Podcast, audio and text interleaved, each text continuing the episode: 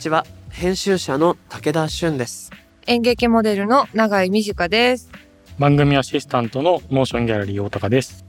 この番組 MOTION GALLERY CROSSING は日本最大級のクラウドファンディングサイト MOTION GALLERY 上のプロジェクトを紹介しながらこれからの文化と社会の話をゲストと共に掘り下げていく番組ですこの番組はリスナーの皆さんと作るオンラインコミュニティもしもし文化センターよりお送りしています。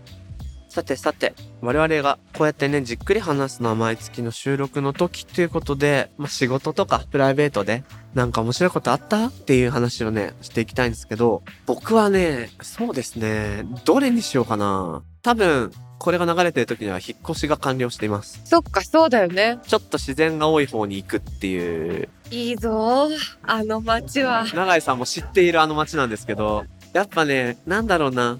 もう最近自分に必要なものが大体分かってきて、釣りと柔術と野球っていう、小学生の夏休みかなみたいな感じなんだけど、うんうん。この3つさえ、ある程度の自分が望むペースでやってれば、僕は大丈夫ってことが分かったんで、素敵だよ。川のそばにちょっと行こうかなと思ってますね。永井さんはどう？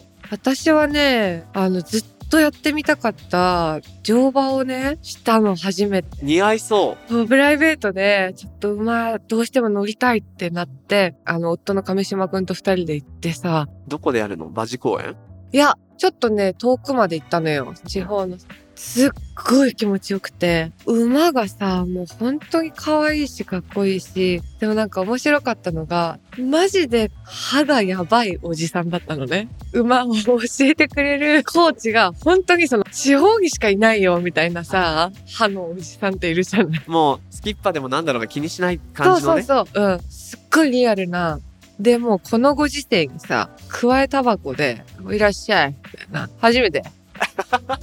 キャラ濃いなぁ。で、まあ、馬乗って、ちょっとこう、牧場の外も散歩できたんだけど、なんかやっぱ乗っただけで馬にバレるんだよね。どのくらいの人間なのかっていうのが。ね、馬ってそうだっていうよね。そう。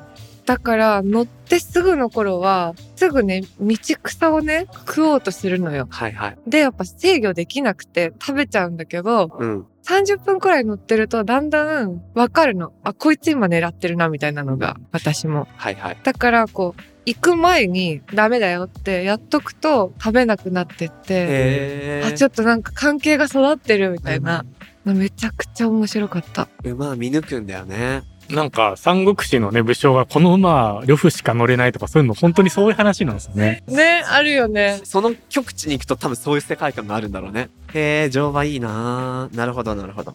大高さんはどうですか？僕多分この時期、あの、街づくり系のイベントで大分に行ってるはずなんだからもう2年ぶりぐらいのある種の旅行？旅行って言っていいのかわかんないですけど。旅行？出張？出張。いや、だからちょっと東京を久々に出るという意味では、どん、なんか楽しみだし、勝手に温泉行きたいなと思ってます。ね、大分といえば温泉ですよ。お土産に期待したいな。全然同行でもいいし。お土産という名のチケット。飲み歩いて釣りをして、う あ、馬、阿蘇山とかのね、近くで馬乗ってね。いいなぁ。ちょっとなんか出張を羨ましがるのってダサいって思ってたんだけど、これだけ出張に行けない日々が続くと、普通にいいなって思っちゃう。うん。出張しない？この番組で。出張収録したいっすよね。なんかさ、うちで収録しませんか？みたいなさ、募集っすか？やばいリスナー探そうよ。うち使ってくださいそうそうそう。でもリアルに、あの、もしもシーズ、関西チームが結構いるから、京都とかでね、やって、お泊まりして、遊んだりとかもしてみたいなって思いますね。はい。この番組のハッシュタグは、シャープ MGC ROS SING ハッシュタグ MG クロッシングです。アップルポッドキャストの番組ページにもコメントを書き込めます。皆さんのご意見、ご感想お待ちしています。そして、Spotify の番組プレイリストのフォローと、もしもし文化センターへのご参加もお待ちしております。あなたももしもシーズンになってねなってね。ではでは、始めていきましょう。武田俊と、長井美智香がお送りするモーションギャラリークロッシング前回に引き続き、ゲストに指揮者でクラシカル DJ の水野葵さんと、哲学研究者の永井玲さんをお招きします。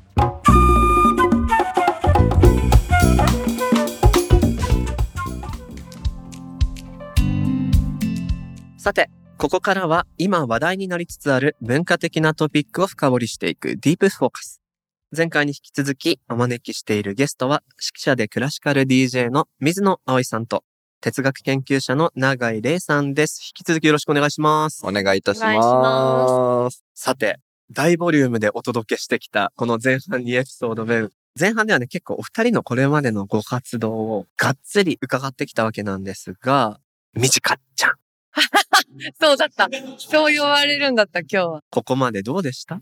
なんか、すごい聞いてみたいことがあって、まず、結局、共通の質問になるんですけど、なんか、指揮者ってて、私のイメージだと、なんか本当にあの、のだめとか、あとあの、合唱コンクールとかのイメージしかないんですけど、結構その演劇でいう演出家に近いというか、こう、この曲を、それがまあ演劇だと、この戯曲をどう演出するのかっていうのを定める人なのかな、みたいなイメージで。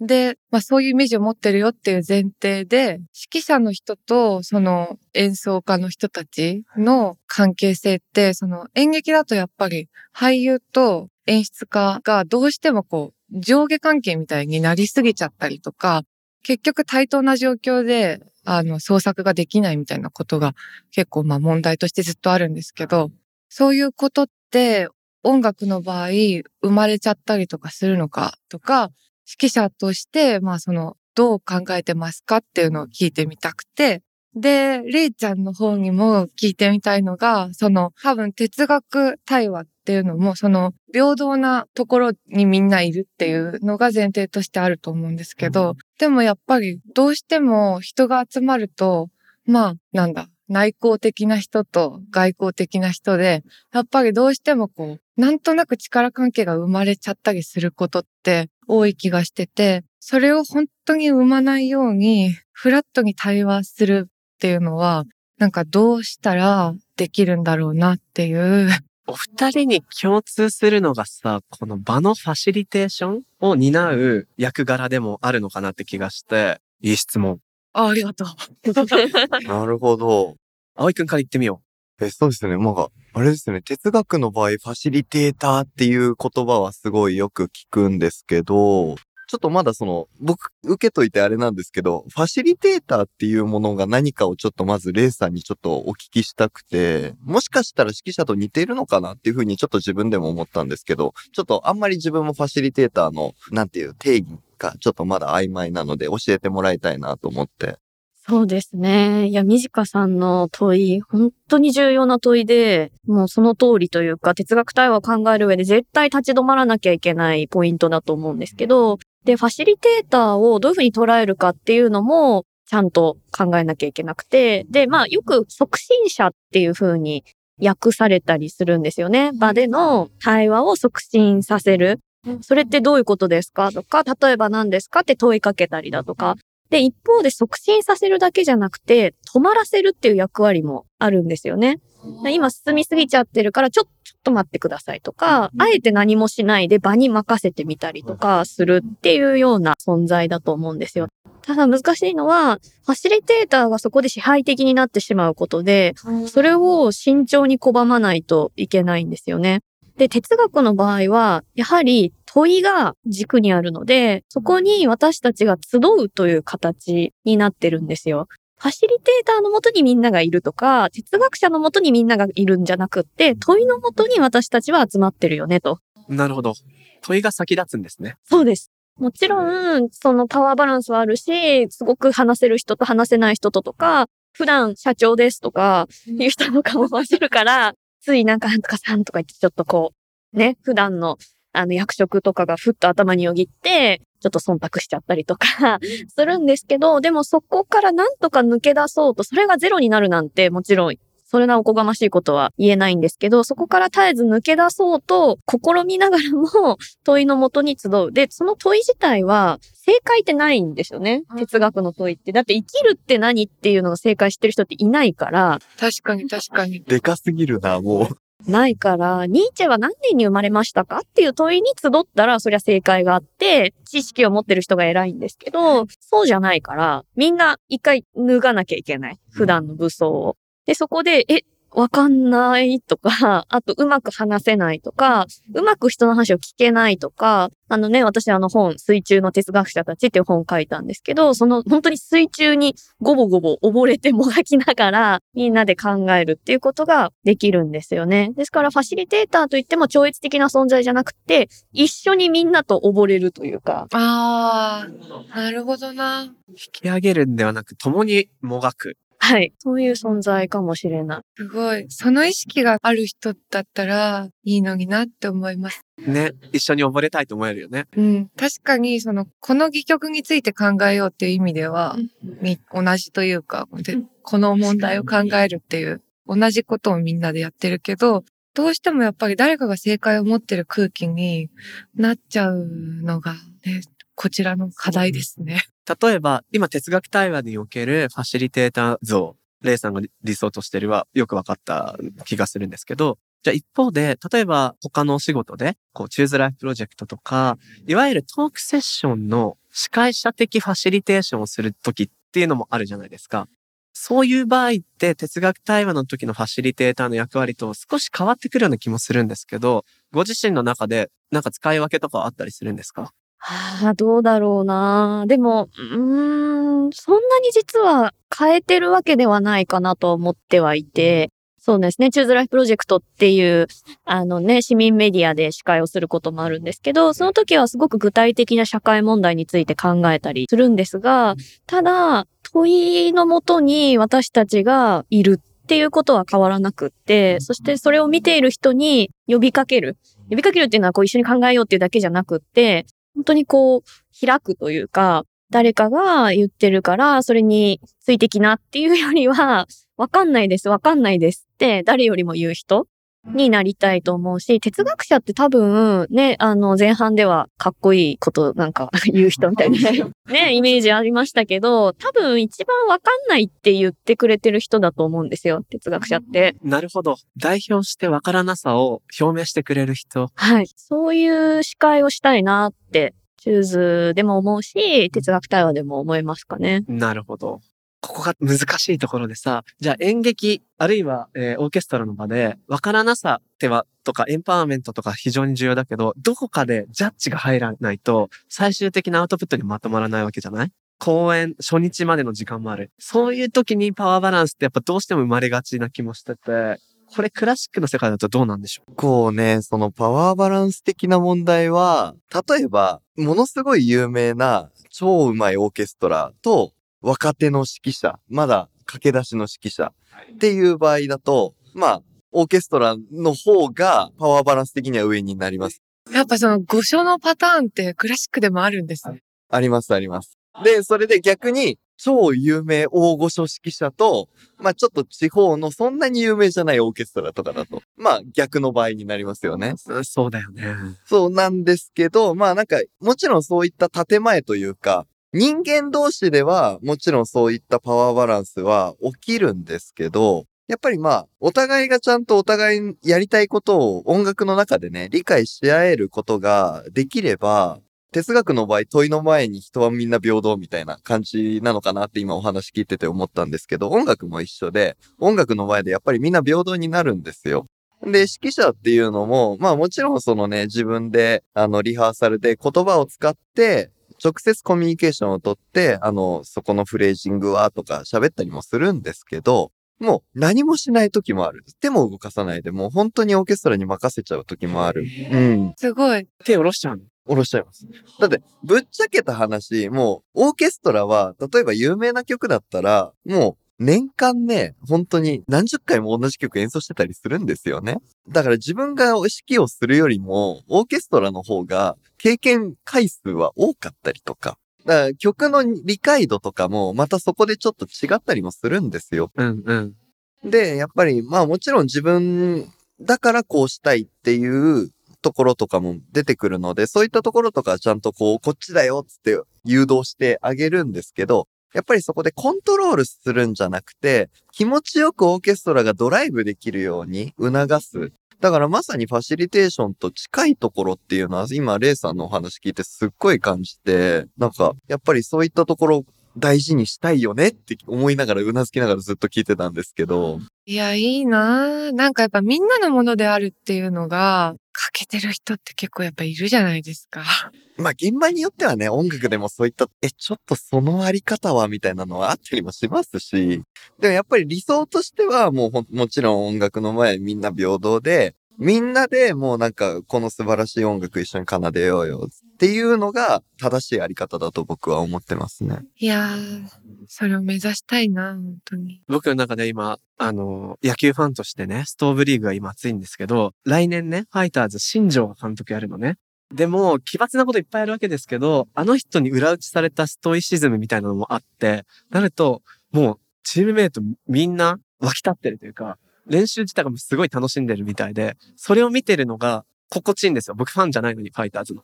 で、結構こう、ああいう人が来ると批判もあるかなと思いきや、全然見なくて、こういうチームこそ見たかったみたいな、あれはなんか理想の一つ形、その旧体然とした体育会系の中でも、こういうリーダーシップってあり得るのかなと思ってて、今そこに僕は翻訳されながら聞いちゃったんですけど、なんかそういうね、ジャッジをする人、あるいはちょっとメタな位置にいて、全体の場をどう作るかっていう人の役割としてのファシリテーター像、なんかいろんな業界にも通じるお話なのかななんていうふうに今、長井さん質問から走った話で思ったんだけれどもね。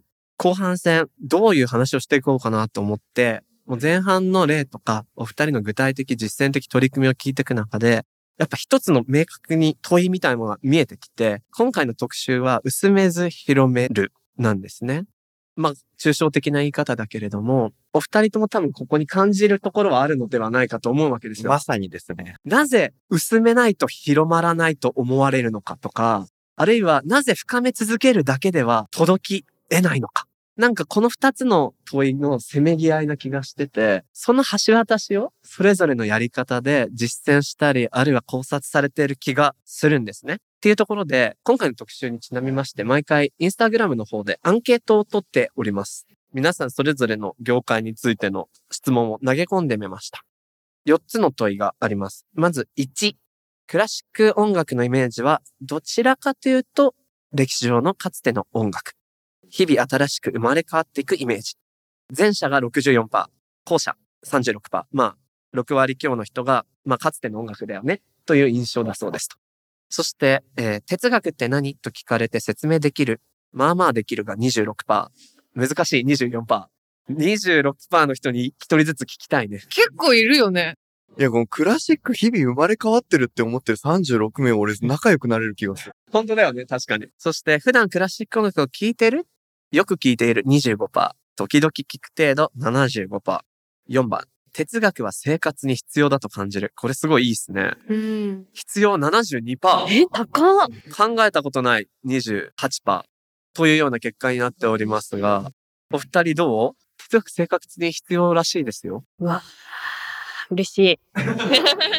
嬉しいけど、うん。けど、そう、でもよく言われるんですよ。哲学って必要ですよね、とか、あの、企業と一緒に、ね、哲学対話することもあるから、いや、哲学まさに必要ですよって。あと飲み屋とかで何やってんの？って言われて哲学です。えー、哲学？とか言うんですけど、じゃあいざ予算組んでやりましょうって言うと、いや、ちょっと時間かかるし、とか、あーなんか難しそうだし、って言ってみんながさーっていなくなるみたいな現象があるんですよね。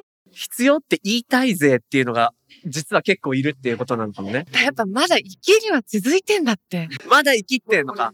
でもなんか、哲学って必要って言われた時に、必要っていうことによって、なんとなく教養人っぽい気持ちになれるよね。そう。やっぱ必要じゃないって言いたくないもん。多分ほとんどの人は、よっぽどなんか恨みがある人しか言わないんじゃない、哲学者に親を殺されたとかね。そうそうそう。これ音楽の場合も一緒なところがちょっとあって、例えば伝統芸能は必要ですかっていう風に聞いたら、多分大多数の人が必要であるって答えると思うんですよ。だけど、じゃあいざそれを本当に日頃から触れてるかって言ったら、みんな全然そうではない。だ多分ね、それと同じことが起きてる気がする、これ。っていうことはですよ。でも逆に考えれば、入り口そんなに狭くない説って、これ見てるとあるじゃん？必要だって思ってる率がどうも高そう。だがしかし、まあ、ここのアンケート項目ではないですけれど、やっぱ哲学って聞いたり、クラシック音楽って聞くと、ハードルが高いとか、ちょっと難しそうとか、自分には縁がない。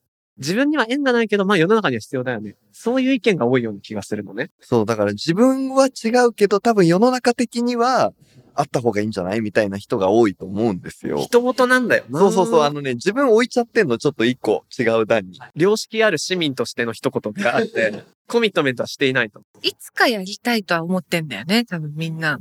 なんかそのうち仕事が落ち着いたらちょっと、みたいな。それ一生やらないやつですよね。ここなんだよね、多分。ここをどう超えることができるのか。つまり、関係ないけどあるべきだっていう人を関係者として巻き込んでいく？共にする？うん。どういう工夫が必要なのか、あるいはやってみてる、実践してること？あったら伺いたいなレイさんから行こうかしら。どう、どう広げ、てかそもそも広げていく必要はあるのでしょうかっていうところもありますけどね。難しいなぁ難しい。でも本当ね、哲学を必要としてる人って本当は多いんですよ。私自身がやっぱりそうだったし、高校の時に、私本当に世界が怖くて恐ろしくて、怖くないですか世界って。怖い。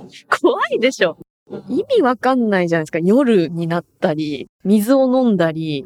で水の味ってさ、口の味じゃないかって思ってゾッとした時とかありません？ああ、む無味であるからこそ。そう、これみんな自分の口飲んでんじゃないかみたいな。じゃあ人それぞれ水の味の感じ方違うってことですよね。同じ水飲んだことないんだ。そう、ゾッとしたことあるんだよな。あ、そう。なんかそういうゾッとするとか、あとはもう怖かったし、なんかとにかく私イライラしてたし、不安だったし、で、それがまさか問いだとは気づいてなかったんですよね、10代の頃。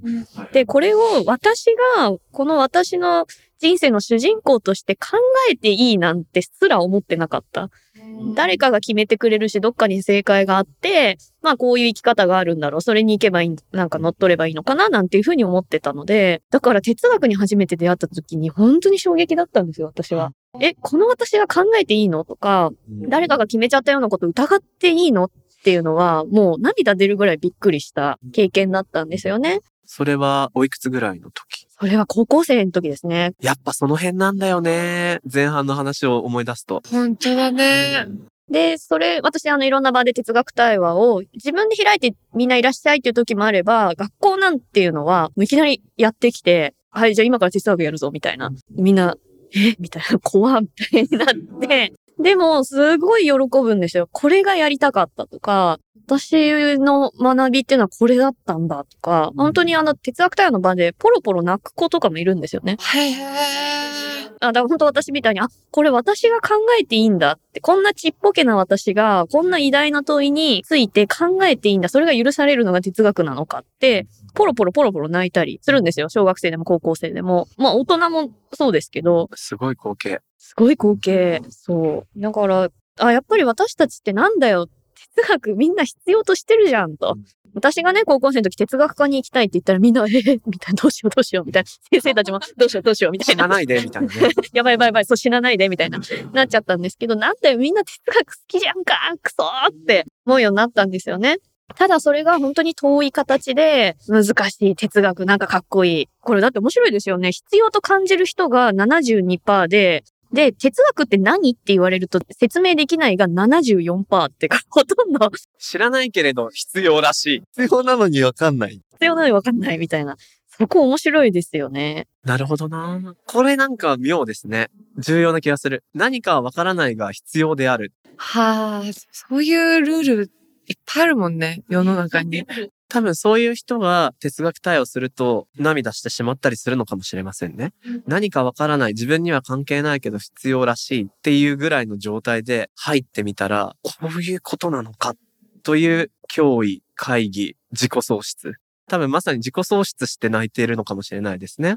すごいカタルシスがあるなぁそれ。その涙気持ちよさそうだよね。でもなんか哲学とそのクラシックどっちもにつながるんですけど、名前で損してるとこって絶対あると思うんですよ。結局今、レイさんのお話聞くと、あ、そういうことなんだって、大体の人が、その自分のそばにあるものだっていうふうに認識できると思うんですね。だから、なんか、そのだけど哲学っていうその漢字2文字だけ見ると、まあ、ものすごく権威的なこと。で、クラシック音楽も結局そうで、そもそもクラシック音楽っていうのは、今になって昔の音楽のことは後付けで勝手にクラシックって名前つけてるだけなんですよ。当時からしたらもうなんだよね。そうなんですよ。だから、あの、常に音楽っていうのは時代ごとにアップデートされ続けてるものなんで、だからまあ、今、最も前衛的だった人たちが、勝手にクラシックっていう枠組みの中に入れられ続けてる。だから別に、全然彼らはそもそもね、バッハ、モーツァルト、ベートーベンいっぱいいるけど、クラシック音楽家だと自分のこと絶対思ってない。もう、俺が今一番イケてるアーティストだってみんな思って曲書いて、もう世に通ってきたわけなんですよね。だから多分、お前の曲今クラシックになってるよって言ったら怒るやつもいっぱいいると思う。はあ、そっかそっか。そうそうそ死んだからってクラシックって言ってくれるなって言うかもしれない。う。俺は常に一番新しいんだっていうやついっぱいいると思うんですけど。それか、葵くんがベートーベンはロックスターだって言ってたのは。まあそうですね。で、まあ、当時はたまたま電気がなかっただけであって、その技術が追いついてなかっただけであって、今もし彼が生きていたら、もっととんでもないことやってたなっていう。そっか。うわー、それって想像するの面白いな。だからなんかそういったところを着が、なんか自分的に一番大きい着眼点になってますね。創作意欲の。え、ベートーベンにその時代なかった楽器一つ渡すなら、エレキギターでしょ。ああ、そうなんだ。エレキギターとアンプ。アンプですね。マーシャルですね、絶対ね。うわー、いいなエフェクターも添える？あー、エフェクターもファズ系とかね、ディストーションとかね、あの、めちゃめちゃ歪んだやつ絶対渡したいですね。ディレイもつけちゃう？あディレイもつけときました。うん。なんならもうボード組んで渡す。これでなんとかやってみて。いいね、いいね。いいなそう、だからなんか人によってはそういう風にあるし、例えばモーツァルトとかだったら、あ、じゃあなんかちょっとテクノ系のシンセとか渡してみようかなとか、だから結構その音楽の性格とかもちろんいっぱいあるから、結構人それぞれなんか、あ、今だったらこれやってたか、とかあるんですよ。だからそういうのを自分で妄想しながら、今生きてたら何作ってたかなっつって自分で二次創作をしていくみたいな。そうするとやっぱりなんか、あ、今生きてたらこうなんだねって言って、で、それで聞こえてくる音楽がちょっと馴染みのあるサウンドとかだったら、そこで繋がることができる。で、そこで繋がってしまえば、あとは掘ろうと思えば自分で掘れるようになっていくので、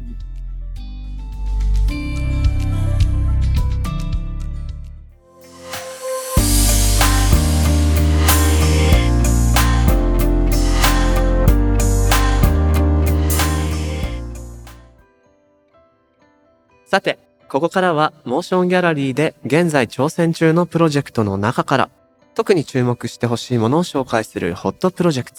大高さん、どんなものがありますか？はい。お二人はもちろんお仕事を持たれているので、これから何か大きく仕事を変えたり始めたりっていうのは難しいとは思うんですけど、小さく飽きない、まあ小飽きないを始められるとしたら、ちょっと興味ありませんか？ある。あるなー何屋さんやりたい？え、なんだろう。なんかシール屋さんとかやり、シール屋さん。シール専門店。うん。自分で作るの？仕入れるの？どっちもやりたいかな。そうな長井さんの作ったシール需要ありそうだけどね。本当？ありそシールってやっぱ楽しいよな。僕もでもいろいろやりたいな。ベタにはちっちゃい本屋さんみたいなの興味あるけど、うん。なんかまだやったことないんだけど、ルアー釣りのね、作って売りたい。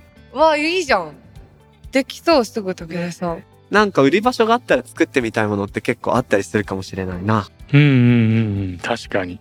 今回はそんな小さな商いと書く小商いを始めてみる場所を山陰の小さな温泉宿川棚に作るプロジェクトをご紹介します。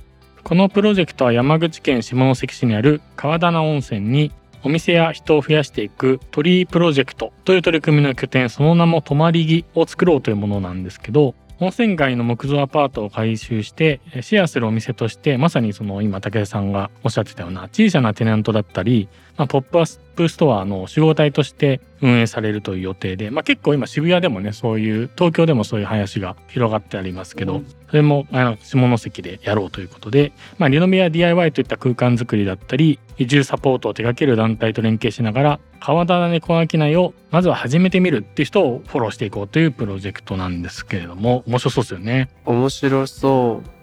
なんか、このプロジェクトを立ち上げられた方、こう、地方にはサードプレイス的な場所お家と職場以外の何か自分が立ち寄れる場所が少ないということで、こういう場所を作りたいという思いがあるそうなんですが、何でも移住、物件探し、リノベーション、チャレンジショップを備えた、もうフルサポートできる拠点となるそう。なんかこういう場所があるとさ、移住してみようかなっていう人も多そうだよね。確かにそうかも。いいなぁ。私別に東京に住んでるけど、なんかさ、調べりゃあんのはわかんないよ、こういうの。でも、調べられない。一人じゃ。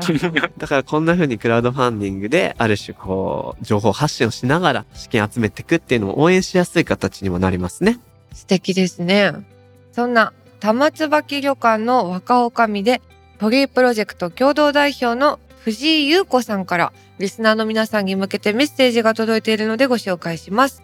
このプロジェクトでは発展とともに妙に印象操作されのっぺりとした観光地にならないように昔ながらのそしてこれからの小商いを大切にしたいと考えています。今回ご支援を受けて作る場所は小商いのスタートをフォローし地域の空き家、空き地問題、人材不足などの課題解決につなげていくためのものです。このような時代であるからこそ小さく始めて大きく育てるという発想を大切に前向きに動いていきたいと思っています。ということで、これさ、冒頭の妙に印象操作され、のっぺりとした観光地にならないようにってフレーズめっちゃいいなと思って。めちゃくちゃいい。こういうとこあるじゃん、実際。そうなんだよね。なんか均質化して、あ、ザ観光地みたいな。まあそれすら趣を感じたりもしないでもないけど、どうせ行くならその土地に根ざしたものをさ、体験したいわけで、ねえ。すごい危機感もあるんでしょうし、応援したくなる若女将、藤井優子さん、ありがとうございます。このプロジェクトは、モーションギャラリーで12月20日、20日まで。ぜひチェックしてみてください。